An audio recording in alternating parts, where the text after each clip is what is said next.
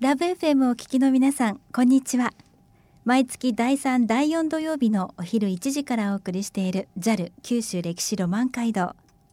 九州各地の歴史と現在そして未来へつながるお話をゲストの方をお迎えして伺っていきます。お相手の山本真理子です。こんにちは。今日は太宰府天満宮権宮寺三宅康則さんをお迎えして太宰府天満宮についてお話を伺います。三宅さんよろしくお願いいたします、はい、こんにちは。いや今もう改元でまた太宰府が注目されてますね。えー、もうたくさんの人がですね今あの太宰府天満宮さらには太宰府清張の方にですねお見えになって、えー、もう本当に大盛況。まあ、正月が二度来たんじゃないかなと いう感じでございます。特にゴールデンウィークは多かったんじゃないですか？そうですね。もう今までのゴールデンウィークにないですね、まあ、これもあの、えー、新元号のまあ、おかげでございますけども普段のゴールデンウィークのもう2倍は見えたんじゃないかなと まあいうふうに思っています。海外の方も多いんですよね。たくさんお見えになって待ってますね。はい、はいえー、もう皆さん本当にご存知だと思いますがもうおさらいとして太宰府天満宮の、まあ、場所位置最寄りの交通機関やアクセスなどを教えていただけますか？はいまあ、太宰府というのはあの福岡の南に位置してまして交通機関では西鉄の大牟田線の戸風呂駅からまあ歩いて10分ぐらいですね、はい、それから今あの西鉄バス旅人号というバスがございまして博多駅から福岡空港国際空港を経由して太宰府駅に直通するというですね、えー、非常に便利なバスもございます。じゃあ本当にアクセスはもうさらに便利になっているんですね。そうですね。うんさあ太宰府天満宮のまずはヒストリーポイントから勉強していきたいと思います。太宰府天満宮こと太宰府の歴史を、まあ、最初の方から簡単に教えていただけますか、はい、この太宰府という場所はですねいわゆる国際紛争に始まって誕生しまた国際紛争でまあ衰退していくというまあ、そういう変わったですね。おそらく日本では太宰府だけだと思うんですけど、最初の国際紛争というのはあの、え皆さん中学高校で習ったと思いますが白月の絵の戦いというこれがございましてここでまあ日本が中国朝鮮の軍隊には大敗をしてしまいます。はい、でこの時にあの福岡博多湾側にあった筑紫の太刀という、まあ、当時の大和朝廷の出先機関を現在の大野城塩路山の裏側に新たに移して作ったのが太宰府清張で、はい、西暦のまあ664年頃ですね。はっきりと日本書紀には載ってないんですけどね。えでこの時に太宰府清張が誕生いたします。で、まあ、太宰府清張というのは、まあ、九州9カ国2島壱岐対馬の統治。それからあの外交、えー、それから防衛というそういうまあ3つの大きな組みを持っておりましてまあいわゆる九州のまあ首都的な、え機能を持っておりました。えそこにあの西暦の901年日本の元号でいうと延紀元年に菅原道真公がこの太宰府にお見えになりましてえそしてまあ3年後に亡くなられて、えその後に、えー、道真公の遺体を葬って、え。そしてその上にできたのが太宰府天満宮。はい、そこから、えー、太宰府天満宮の歴史が始まるんですが、まあ、大体約1100年、はい、で私のうちはその道真公の門弟でありまして、はい、津軽道真公と一緒に、えー、京都からついて、えー、道真公の幼い子供えー、熊丸公紅姫様という、まあ、10歳から11歳12歳ぐらいの男の子女の子を連れてそしてあの太宰府に道真公と一緒に見えて、えー、そして道真公が903年延期3年の2月25日に亡くなられましたんで、えー、道真公のご遺体を牛に引かせて、はい、するとその牛が止まったんですね、えー、途中で、えー、えー、それが現在の太宰府天満宮の、えー、御本殿の位置という、はい、だから御本殿の下には今でも道真公のお墓所御墓所がまあ、あるんですね、はい、でそこから天満宮の歴史がまあ始まるんですが、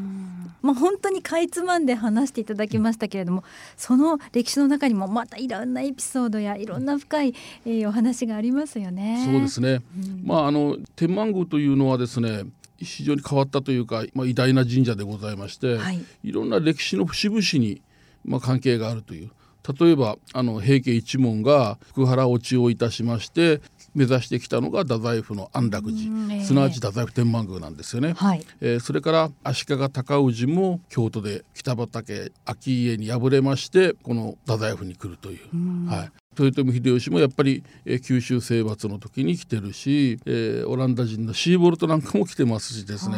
それから幕末には三条実富以下五強が太宰府にまあ3年間卓球をされまして、まあ、その五強に会いにもう明治の元勲の人たちほとんど全て、うん、あの伊藤博文からですね大久保利通坂本龍馬も慶応元年に来てるというですね、えー、まあ、いろんなこの歴史のですね交差点に、えー、関係しているのがこの太宰府天満宮。そうですね、はい、ということです。JAL 九州歴史ロマン街道。九州各地の歴史と現在そして未来へつながるお話をゲストの方をお迎えして伺っています。今日は太宰府天満宮権宮寺三宅康則さんをお迎えして太宰府天満宮についてお話を伺っています。三宅さんのお家とそして道真公まあその関わりを内容を少し教えていただけないでしょうか。はい。京都でですねあの道真公の時代というのは平安前期なんで前期の終わりぐらいの時代なんですけどもあの平安前期というのは面白い時代でいわゆるその佐賀天皇、えー、桓武天皇のお子さんにあたられる佐賀天皇という方が文章警告という宣言をされた、うん。はい、文章というのはあの各文章ですねえ警告はあの井戸経度の経に国と書いて、はい、今からは学問でもって国を作りますよという、うん、そういう宣言をされたんです。ええ。そのことによっていわゆるその学者の地位がポンと上がってきて、うん、その当時は貴族の子どもたちというのはもう本当に受験受験。でテストテストの時代なんですよ。はい、えー、テストに受からないと試験に受からないと、えー、位が伸びないというそういう時代になってくる、えー、そういう時代に、えー、いわゆる私学と呼ばれる大学別荘例えば藤原氏の漢学院とかですね、はいえー、和気市の学会員とかそういった私学がたくさんできてくる、うん、その中に関係廊下という菅原家が作った私学があるんですね。はいえー、でそのそこで学んで、えー、大学寮今でいう大学に入るんですけども私の先祖ちょうど42代前の先祖がそこに入った門弟だったんですね。あそうですか、はいはい、えー、名前を馬酒の安行。はい、はい、この当時はあの三酒じゃなくて馬酒と同じ字なんですが、はあ、馬酒と呼んだんですね。三酒さんの漢字は味。味わうの味にお酒の酒ですけど、うん、今三酒さんとおっしゃってますけども、えええ、その当時は馬酒さん、はい、そうなんですよ、はあ、はい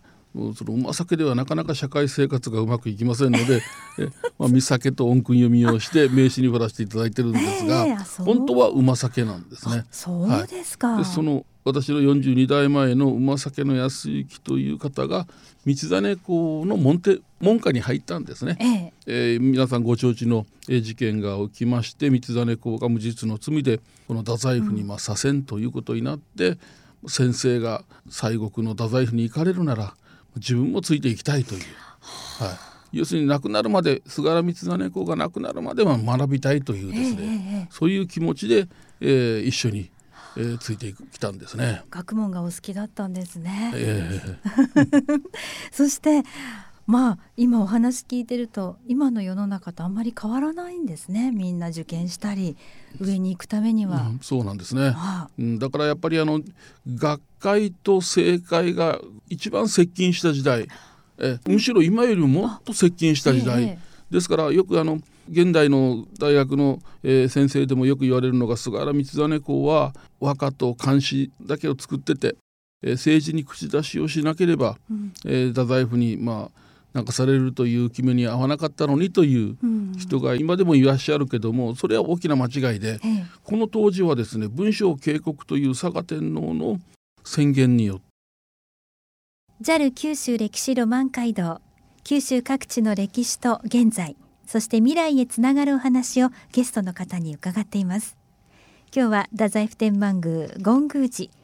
三宅康則さんに太宰府天満宮についてお話を伺っています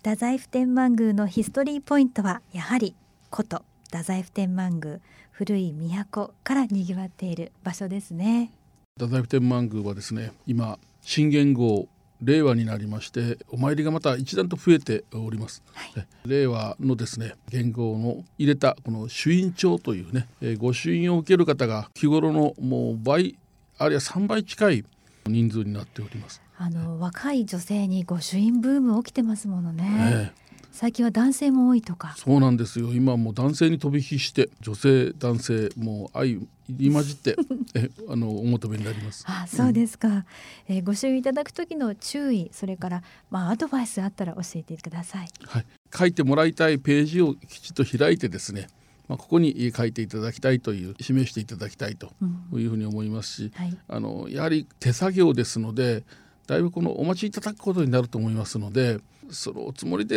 えー、並んでいただきたいというふうに思いますね。はいわかりましたそして魅力ポイントはどんなところでしょうか？はい、あの太宰府はですね敷地が天満宮だけで15万坪ありましてその15万坪が非常にまあ自然が豊かなんですね、えー、ですからまず今はあのクス若葉。まさしく緑のシャワーというですね、うん、クスの木の葉っぱが全て入れあの新しくなって、えー、そして、えー、降り注ぐような感じを受けます。それであのおみくじの色もですねそのクスの木に合わせて色が変わるんですよ。はい、そうですか、えーえー、それからあのそれが終わりますとね花勝負というね、えー、えー、勝負の時期を迎えることになります。えー、ですからあの参拝をされた後にですねそういうまあ自然を、まあ、天神の森で楽しんでいただきたいと。そこが一つのポイントだと思いますね、うん、はい。いつ行かれても変わってくるんですね。そうですね、また本当に今いい季節ですけれどもどなたでも参加できる祭事や神事があるそうですね。はい、太宰府天満宮の2キロほど東北の方にあります鎌戸神社まあ、ここではですね5月31日のえ日曜日に10時半からごま炊きがございます。はい、ここはあの修験道の元山でございましてね、うん、えー、こういうごま炊きを、まあ、されるんですね。えー、それから太宰府天満宮の方では、えー、6月の16日に太宰府の、まあ、成長の近く完全寺の近くにあります、まあ、御神殿神様の田んぼという御神殿でもってお田植え祭ですね。神様に捧げるお米をですねそこで作るというそれのお田植え祭がございます。それからあの6月30日これはまあ全国の神社で行われてますけども午後4時から名護市の大払いといいまして1年のうち、まあ、半年分6ヶ月間のいろんな災いあるいはその病魔そういったものを払おうというですね神事がございます。これ4時からですね楼門の前でございますのでこれどなたでも参加できますのでぜひお見えいただきたいと思います、はい、せっかく日本にいますからこういったものを肌で感じて季節を感じたいですよね。そうですね。今日は太宰府天満宮権宮寺三宅康則さんにお話を伺ってきました。三宅さんありがとうございました。ありがとうございました毎月第3第4土曜日のお昼1時からお送りしている JAL 九州歴史ロマン街道。九州各地の歴史と現在そして未来へつながるお話をゲストの方をお迎えして伺っています。来週も太宰府天満宮について三崎康則さんにお話を伺います。来週もどうぞお楽しみに。